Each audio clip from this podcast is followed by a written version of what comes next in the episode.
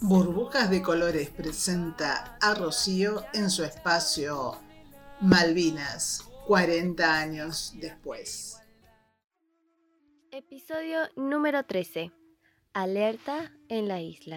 Casi cuatro años después de la creación de la comandancia, el jefe de la estación naval británica en América del Sur dio la orden y el 2 de enero de 1833 se presentó en Malvinas al mando del capitán John Oslow.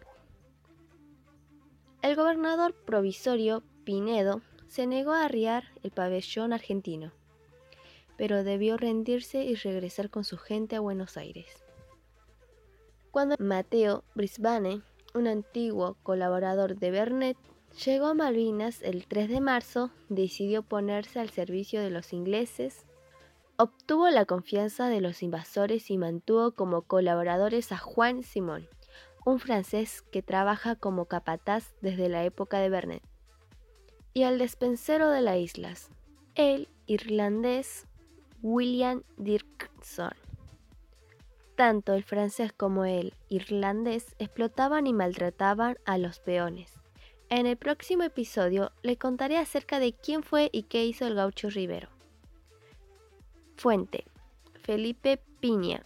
Haciendo Historia, Revista Viva 2019. Burbujas de Colores presentó a Rocío en su espacio Malvinas 40 años después.